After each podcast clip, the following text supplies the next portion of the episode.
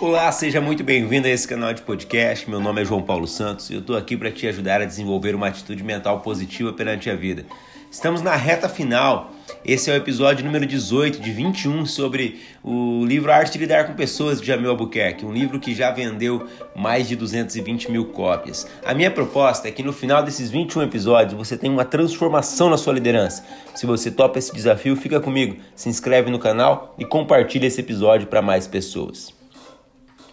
Aquilo que é reforçado tende a se repetir, isso serve para qualidades ou defeitos.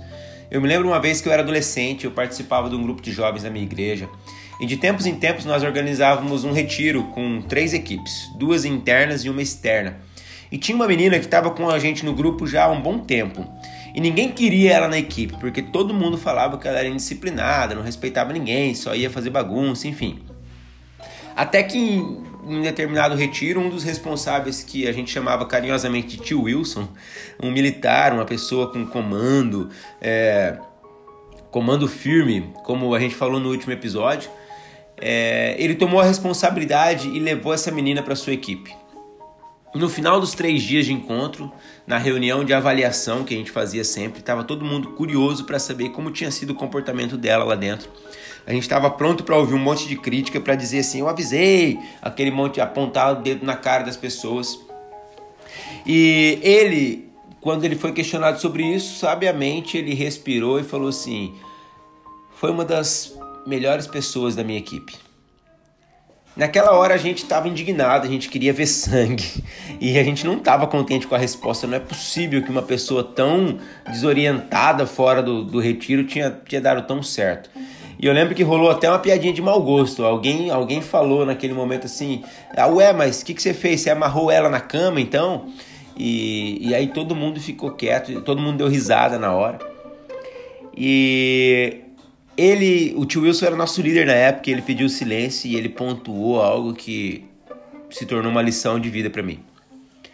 E ele falou o seguinte: se você diz para uma pessoa a vida inteira que ela é louca, ela vai se comportar como louca, não para te desafiar, mas para provar que você tem razão e buscar a sua aceitação. Tudo que eu fiz foi dizer para ela que ela era muito competente no que ela fazia e eu proibi que ela fosse chamada de louca pela equipe o resultado está aí para todo mundo ver.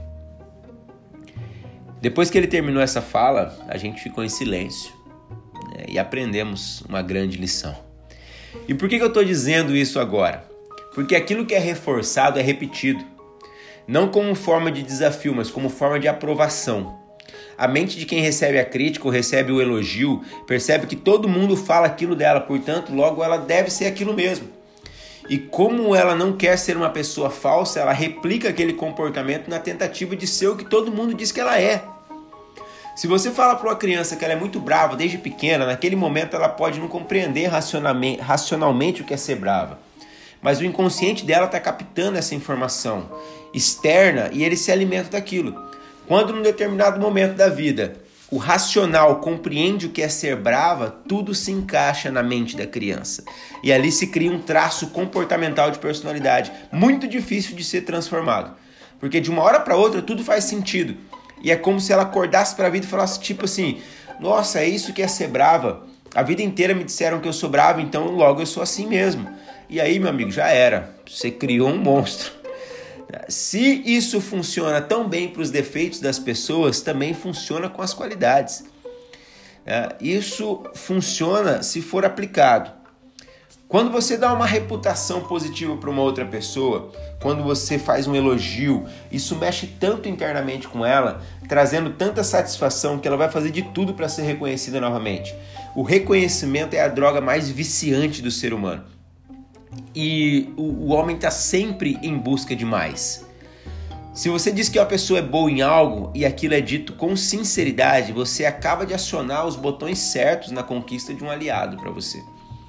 Nossa tendência é expor muito mais os defeitos com justificativas que, de que a gente está alertando as outras pessoas para que elas mudem, quando na verdade a gente está apenas reforçando uma, uma qualidade ruim para alertar as pessoas para uma mudança, eu preciso pontuar o que precisa ser corrigido, sim.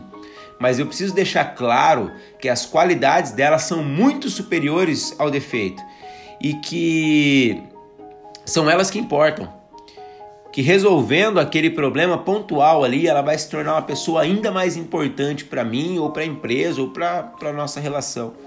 Isso serve tanto nos relacionamentos pessoais quanto nos relacionamentos profissionais. Isso é muito importante. Quando elogiada, a pessoa dá o melhor de si. Então grava isso. Aquilo que é reforçado é repetido, seja para o lado bom ou seja para o lado ruim. O seu papel é reforçar as qualidades, porque são as qualidades que trazem lucro, são as qualidades que trazem tranquilidade, são as, qualidra as qualidades que trazem paz de espírito, são as qualidades que trazem harmonia para o ambiente e não os defeitos. Corrija os defeitos, reforce sempre as qualidades.